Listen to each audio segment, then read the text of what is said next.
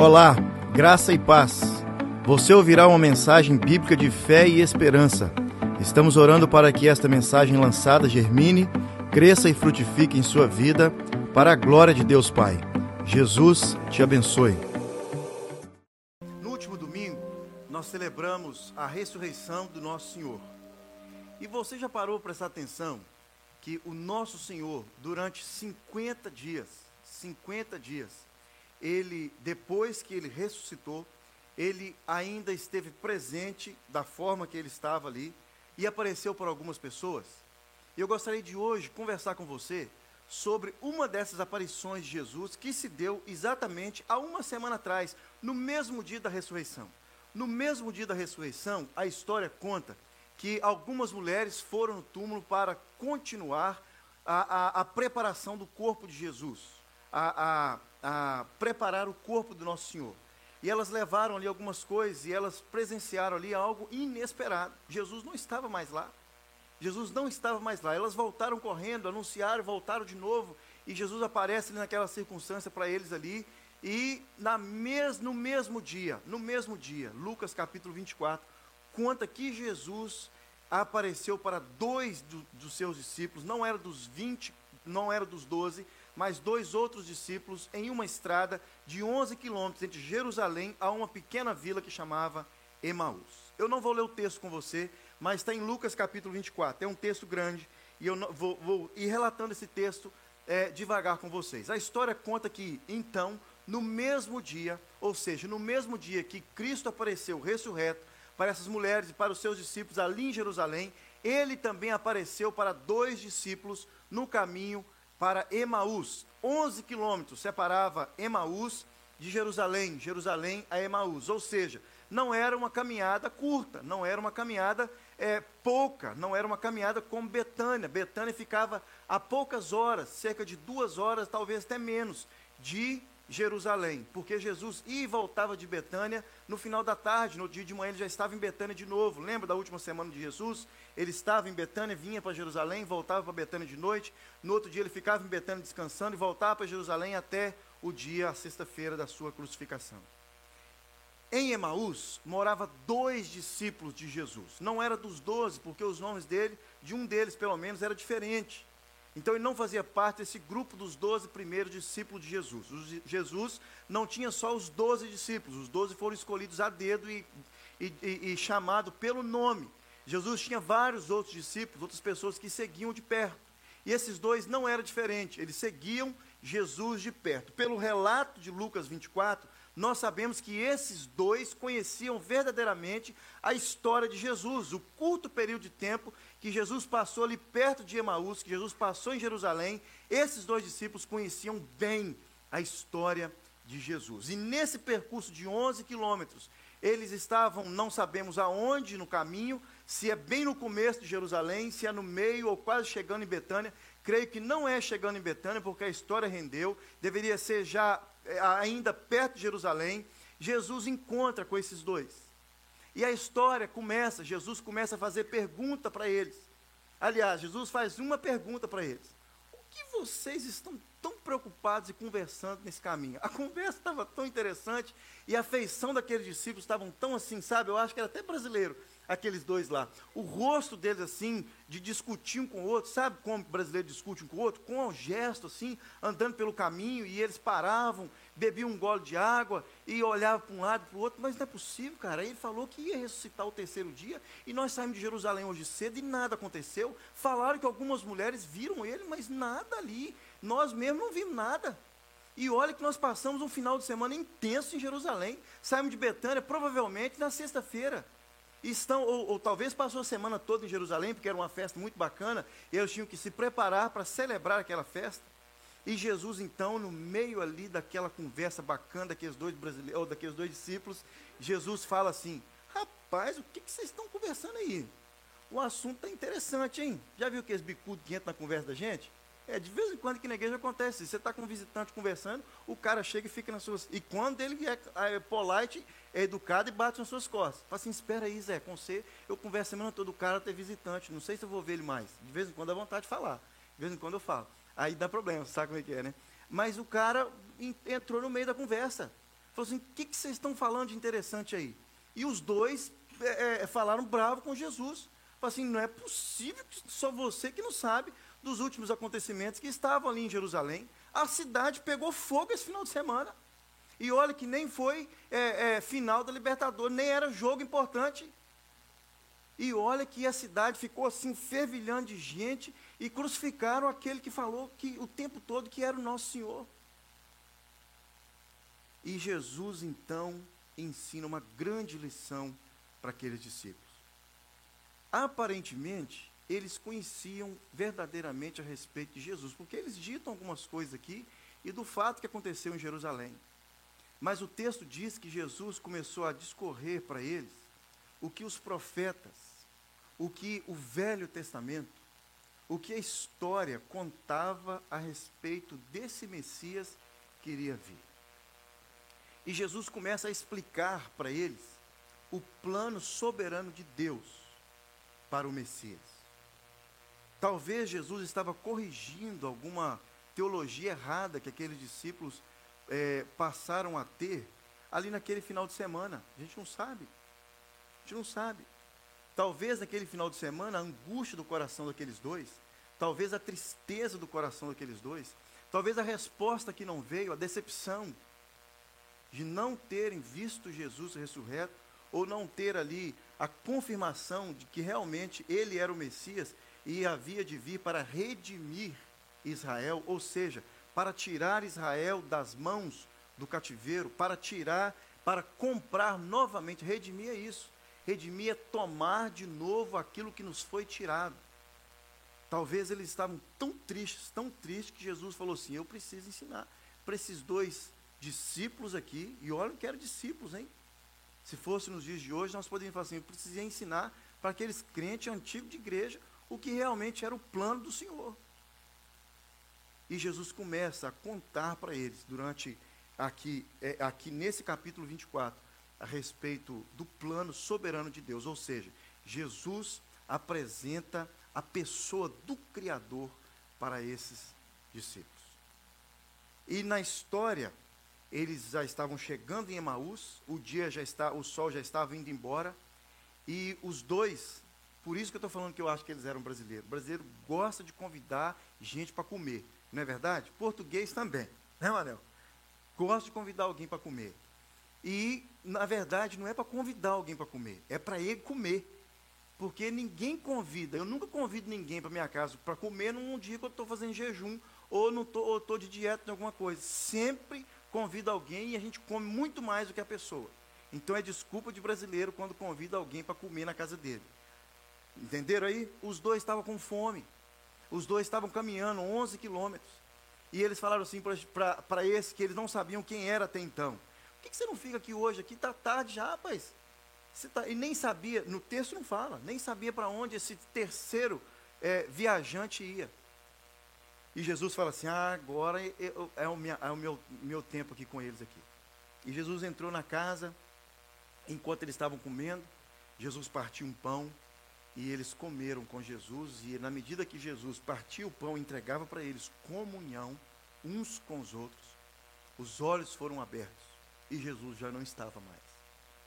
E a história menciona que imediatamente, imediatamente, ou seja, era de noite, porque eles chegaram de noite até preparar o pão, se já estivesse pronto, até sentar, até arrumar tudo ali, até já estava já era escuro. Eles voltaram 11 quilômetros naquela noite para Jerusalém. 11 quilômetros à noite, no mesmo dia. No mesmo dia. Eles voltaram e ninguém sabe qual era a conversa desses dois caminho de volta. A Bíblia relata, Lucas relata o caminho até de Jerusalém até Emaús, mas não relata de Emaús de volta de noite até Jerusalém. E os olhos se abrem, eles falam assim: olha, nós temos que correr e contar essa boa notícia, ou seja, o Evangelho. O Evangelho é uma boa notícia, uma boa notícia. E é isso que eu gostaria que vocês entendessem hoje. Eu gostaria que vocês entendessem essa dinâmica de Jesus.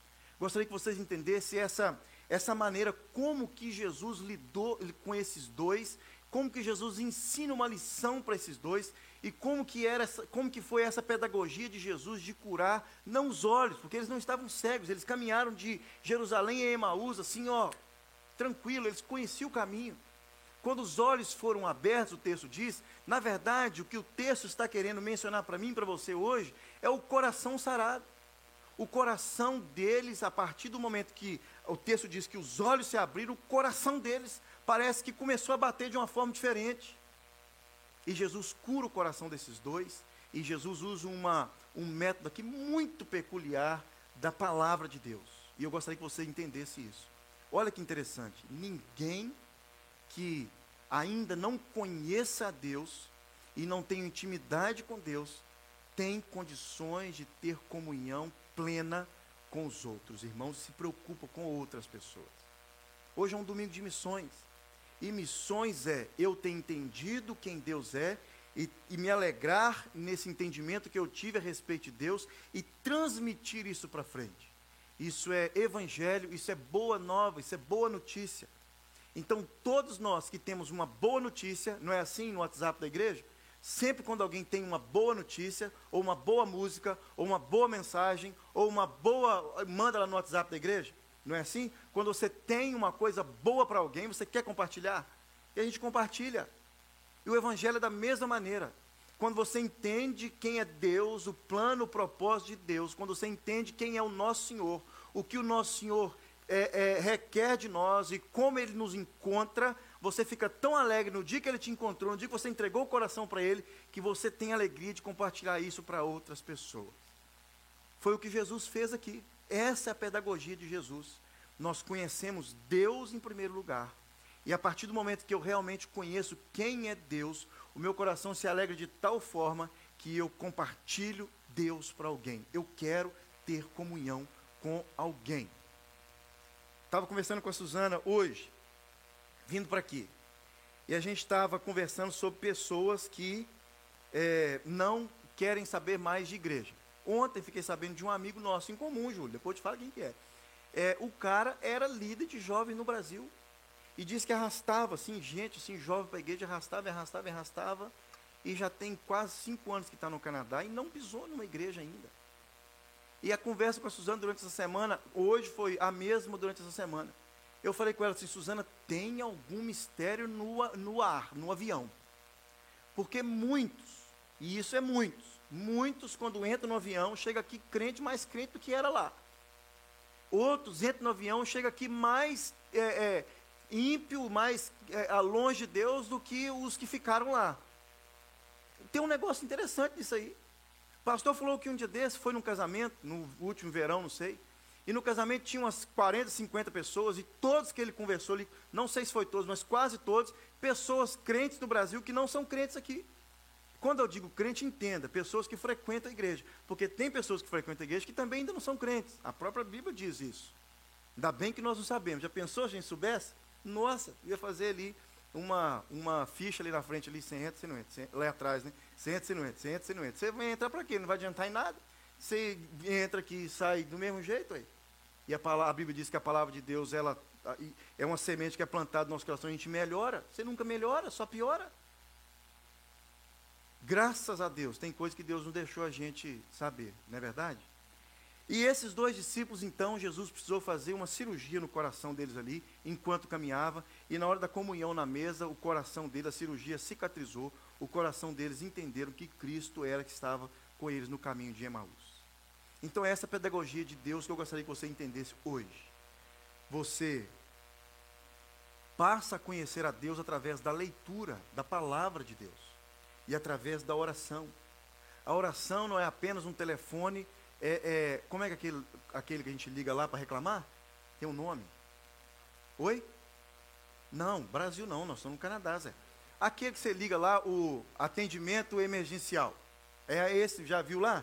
É, é, é, o atendimento emergencial. Quando o seu telefone estraga, quando sua internet para de funcionar, quando o seu carro quebra, quando não tem aquilo, a escola até no, no carro da gente, na janela assim, para a gente ligar lá é, emergência, você só liga quando está na emergência. Não, não. E esse telefone da janelinha do carro é na emergência. Você não vai ligar para a moça do CIA e falar assim, ô, oh, a senhora está boa?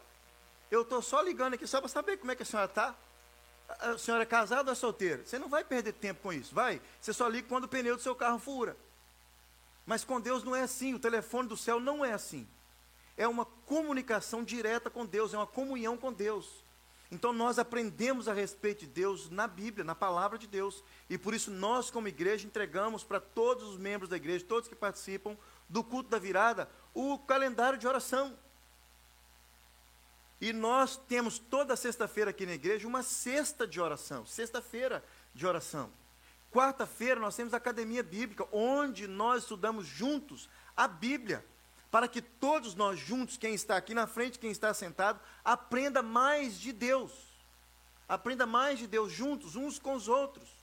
Uns com os outros. Ou seja, o que Jesus ensinou para eles no caminho de Emaús, a respeito de quem é Deus. Os olhos deles se abriram, não foi por causa do partir do pão, eles estavam mortos de fome, e quando Jesus partiu o pão, igual o pãozinho ali do Paramount, quando você vai lá comer, aquele pãozinho sal, é, é, quentinho que você parte assim, aquele bafo de fumaça vem no seu, no seu nariz, e você, a fome parece que dobra. Não, não foi por isso que Jesus partiu o pão. Jesus partiu o pão porque eles já haviam entendido quem era Deus. Porque durante todo esse percurso de 11 quilômetros, Jesus foi relatando para eles, é, ipsis litris, quem os profetas disseram, o que os profetas disseram a respeito de Jesus. Então, os olhos deles se abriram a partir do, a partir do entendimento a respeito de quem é Deus. Uma pergunta: você sabe quem é Deus? Talvez essa pergunta pode ter um, dois e três para você e nenhuma das anteriores uma provinha. Você sabe quem é Deus. Letra A, porque você tem interesse em saber quem é Deus e você vai atrás das Escrituras, lê a Bíblia, ora, tem comunhão com Deus, Deus revela para você quem é Deus. Essa é a opção A. Opção B, você tem uma noção de quem é Deus, porque outros falam para você, ou seja, você bebe, conhece Deus a, a partir de terceiros. Letra C, você não tem noção nenhuma, quem é Deus, você imagina quem seja Deus, e letra D, não dá para ser nenhuma das, dá para ser nenhuma das anteriores, você escolhe qual que é. Quem é Deus para você? Para esses dois discípulos aqui, Deus era aquele que iria redimir Israel. Deus é aquele que iria é, trazer de volta para as mãos do povo de Deus a cidade, a nação. Eles estavam esperando esse Deus. Eles estavam esperando que esse Deus fizesse isso quando o Messias viesse. Esse Messias que estava sendo esperado. E veio um Messias completamente diferente. E para piorar a situação, no meio assim do, de uma festa super bacana, importante para o povo de Deus, para o povo de Israel, o Messias é morto. Eles matam o Messias. Talvez para aqueles dois discípulos de Emaús, essa conversa aqui foi uma conversa assim, tão é, é, é, apertada, um coração tão apertado, que eles talvez disseram assim: pelo amor de Deus, não é possível que nós perdemos tanto tempo assim. Poderiam estar aqui em Emaús fazendo as coisas aqui, ó. E estavam sem a família, não sei se era casado, provavelmente sim, mas estavam sem a família. Talvez poderiam estar dizendo assim: pelo amor de Deus, perdi tempo de ter ficado em casa com minha família esse final de semana. Mas não. Eles foram para Jerusalém, eles haviam tido um entendimento errado a respeito do Messias, provavelmente errado a respeito do Messias, porque eles voltaram chateados, porque a ressurreição, mesmo que as mulheres falaram, eles não acreditaram, voltaram para casa. E nessa volta para casa, a pedagogia de Deus pega esses dois, mostra para eles, filhos, olha o que está escrito nas Escrituras. Olha o que está escrito na palavra de Deus. Olha o que os profetas disseram a respeito do Messias. Não é o que vocês estão pensando, é o que Deus está dizendo nas Escrituras. É a revelação de Deus que ele já tinha deixado e vocês já haviam ouvido falar nisso nas sinagogas. E no partir do pão, a comunhão. Então aprendemos duas coisas aqui. Você só conhece Deus, você só tem comunhão. Vou de trás para frente. Você só consegue ter comunhão com alguém quando você passa a conhecer quem é verdadeiramente Deus. Deus. E agora eu começo o meu sermão dessa noite. Nesses 40 dias que antecederam a ascensão de Jesus, é, ele encontrou com várias pessoas, algumas mulheres, seus discípulos e, e a sua própria mãe. Um dia, especialmente, Jesus aparece para Tomé, lembra? Outro dia, ele aparece para os seus discípulos, junto ao mar da Galileia. Essas aparições duraram 40 dias e são relatadas em todo o Evangelho. Mas Lucas, em Atos 1,3, diz que todas elas foram, olha que interessante, Atos 1,3, todas essas aparições de Jesus foram a fim de ensinar e preparar os seus discípulos para o serviço. Para o serviço. Jesus não apareceu para eles simplesmente para fazer a vontade deles, para apagar ali a tristeza do coração deles. Porque eles estavam no fundo do poço, então vou ter que ali fazer alguma coisa para alegrar o coração deles. Não. Atos 1,3 diz que Jesus apareceu para esses discípulos depois da sua ressurreição para os preparar para um serviço específico. Olha que intrigante, mas hoje em especial a nossa conversa sobre essa terceira aparição.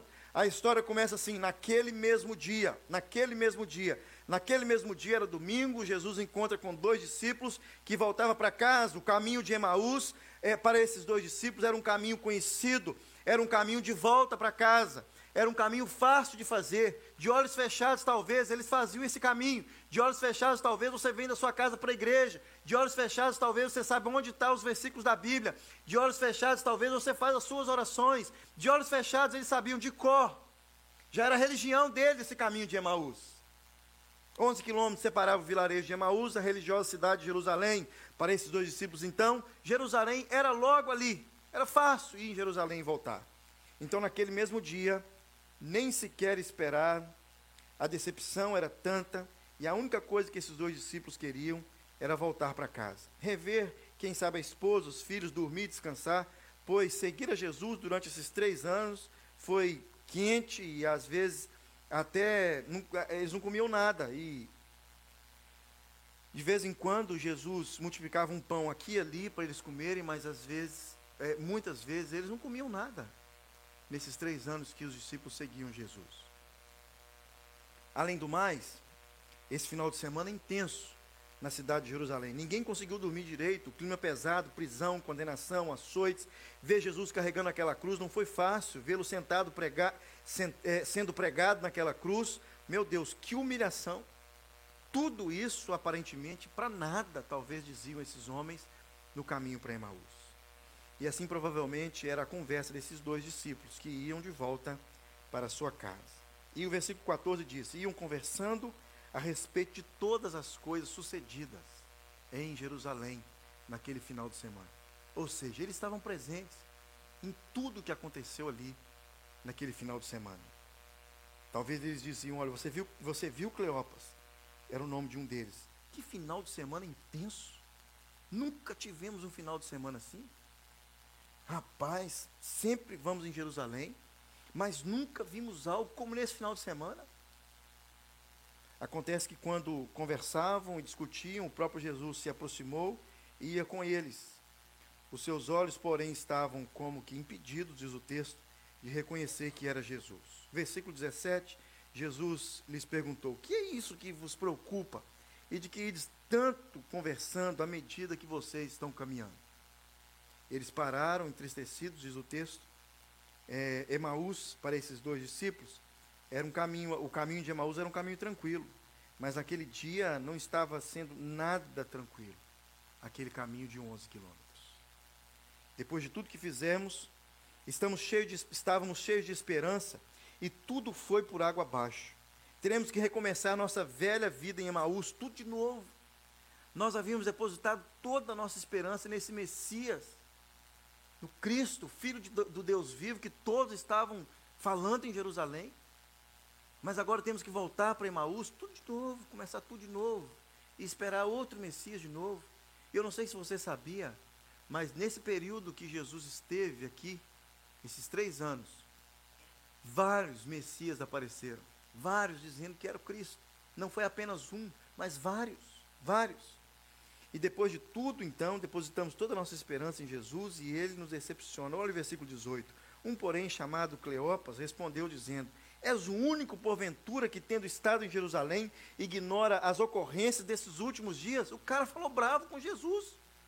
És o único que não sabe o que aconteceu? E com certeza eles sabiam que Jesus estava vindo de Jerusalém, porque ele estava vindo da mesma direção. Jesus lhe respondeu, lhes perguntou. Respondeu com uma pergunta: Quais? E eles disseram: Olha, o que aconteceu com Jesus o Nazareno, varão profeta, poderoso em obras e palavras diante de Deus e de todo o povo, e como os principais sacerdotes e as nossas autoridades o entregaram para ser condenado à morte e o crucificaram versículo 21. Ora, nós esperávamos que fosse ele que havia de redimir. Presta atenção nessa palavra.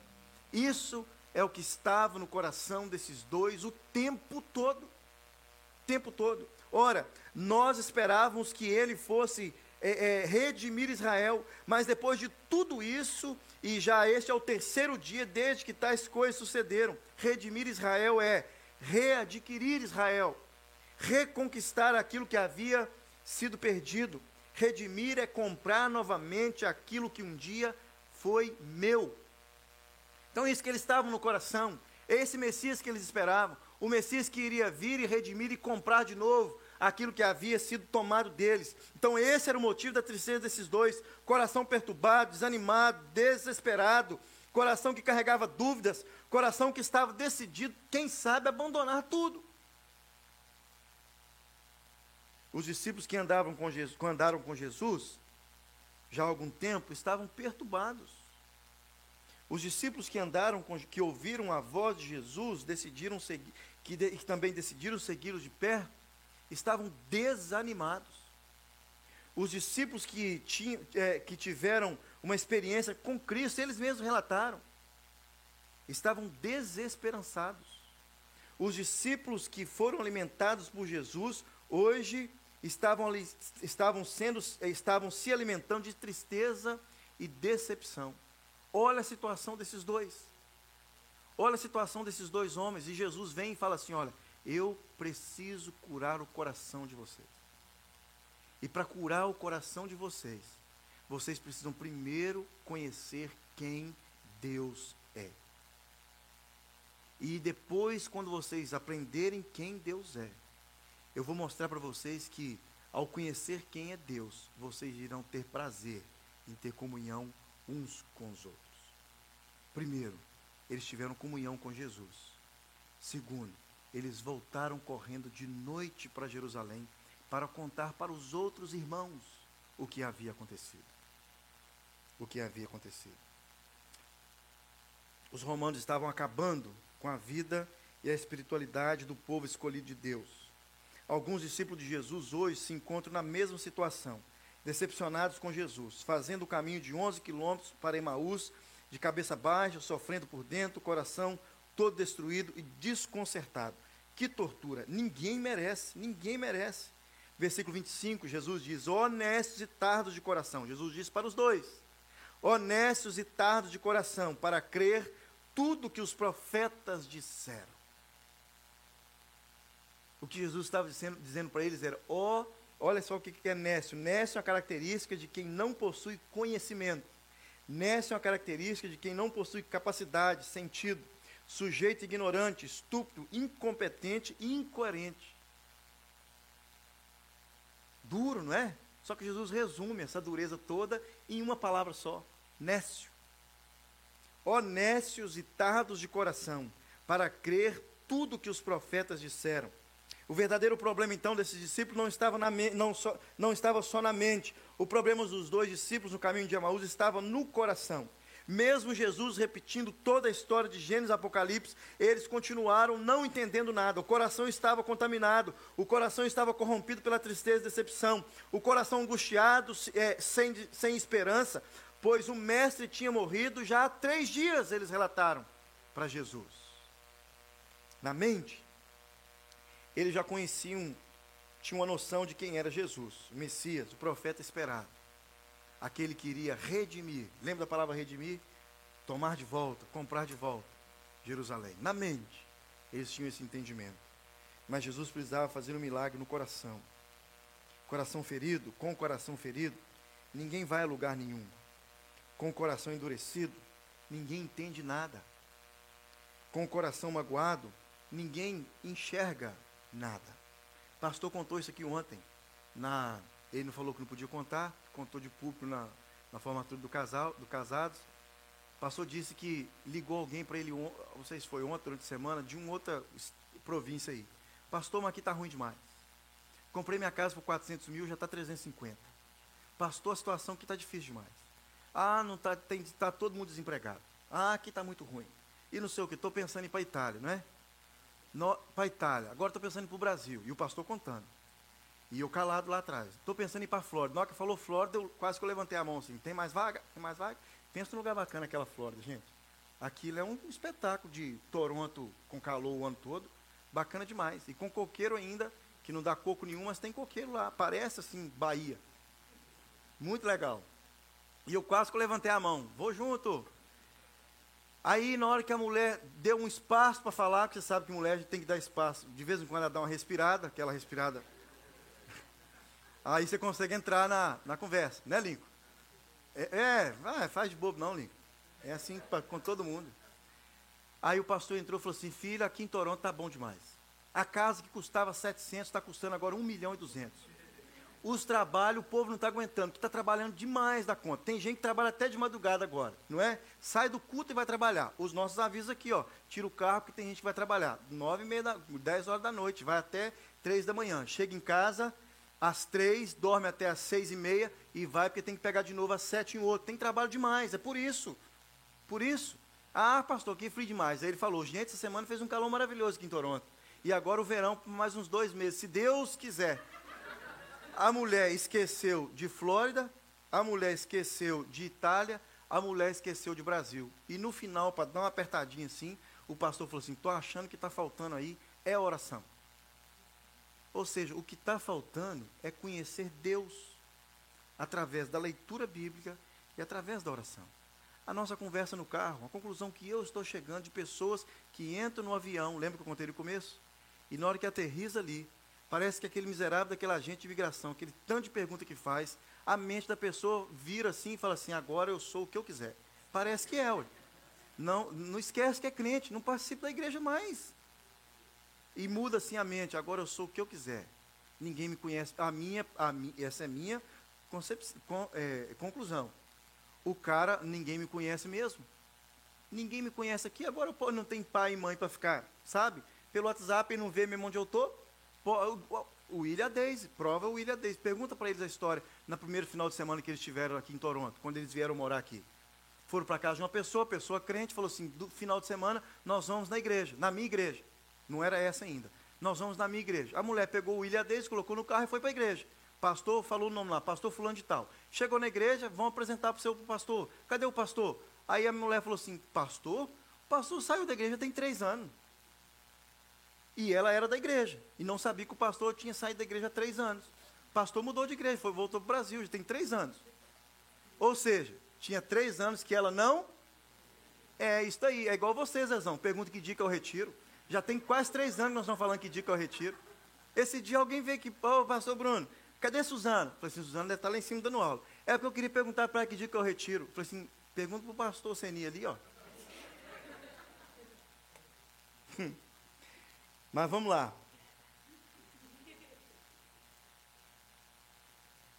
Não podemos negar que todos nós já caminhamos, ou estamos caminhando, de Jerusalém para Emaús.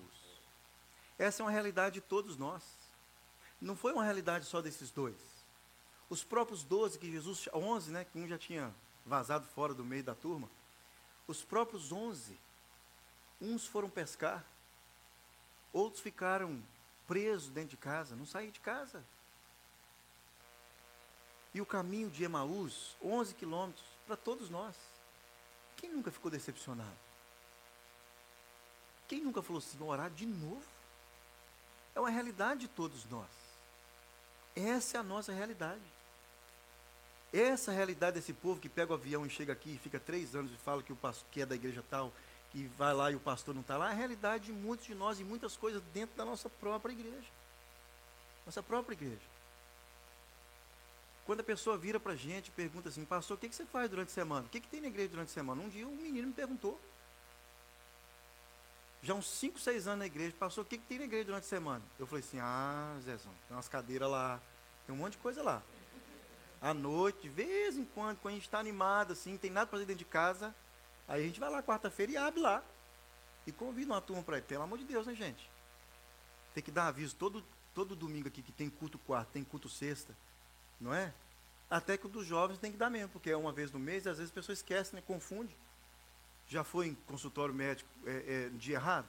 Às vezes chega aqui no segundo sábado, não é no segundo sábado, é no terceiro. Não é verdade? Caminho de Emaús.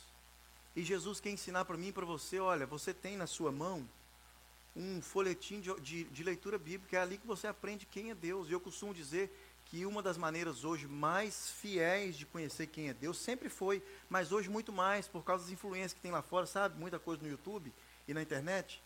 Mais segura de conhecer quem é Deus é através da própria palavra de Deus. É a Bíblia que é, sempre foi, tá, gente?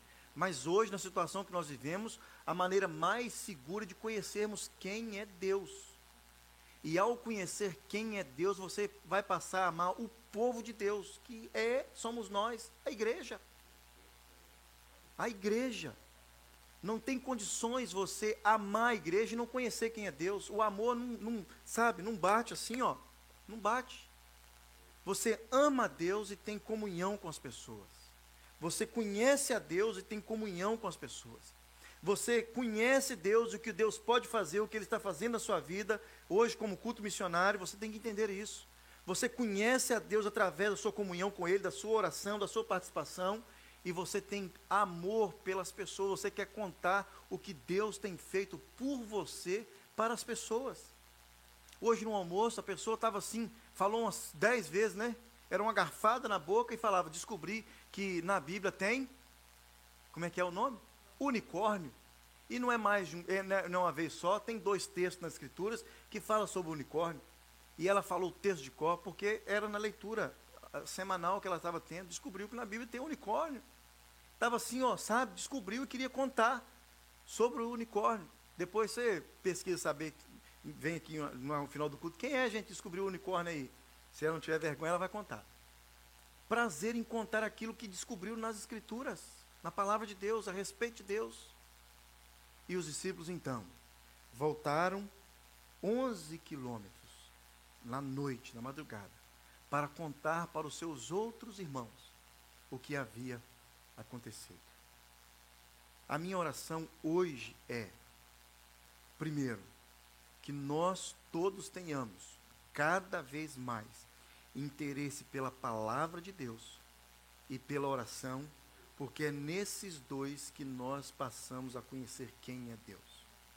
E ao passar a conhecer quem é Deus, você vai ter mais interesse pelos irmãos em Cristo Jesus.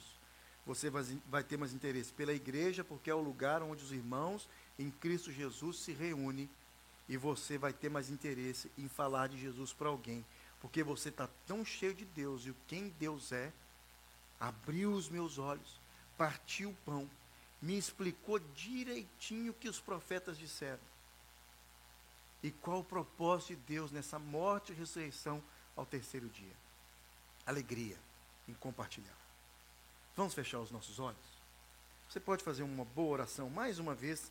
Eu sempre termino dessa maneira, pedindo você que faça primeiro uma oração. Nessa oração, você poderia pedir assim para Deus: Deus, me dê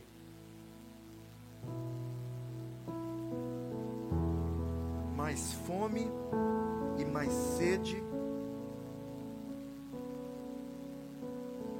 de conhecer o Senhor.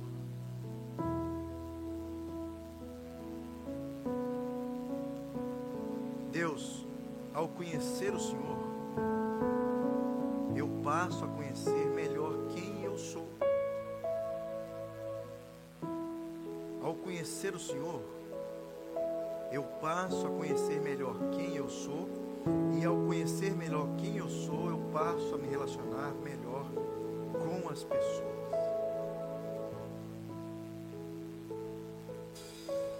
Deus, que o Senhor possa, ainda hoje, domingo, antes de colocarmos, Deus, a nossa cabeça no travesseiro, e pegarmos o sono, Senhor possa, Deus, em nome de Jesus,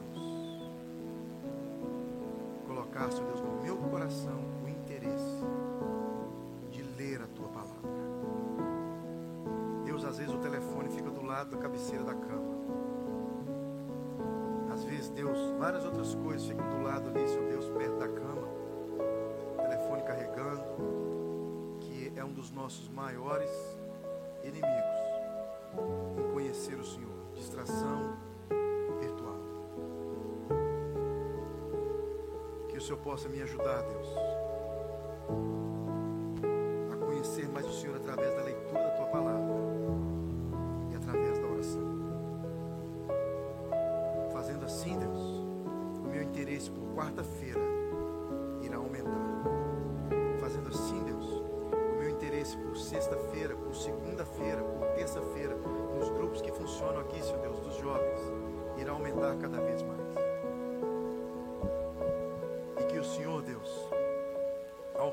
revelar a mim, eu passe a me conhecer melhor e me relacionar melhor com o meu próximo. Que o Senhor me ajude a amar o Senhor e amar a igreja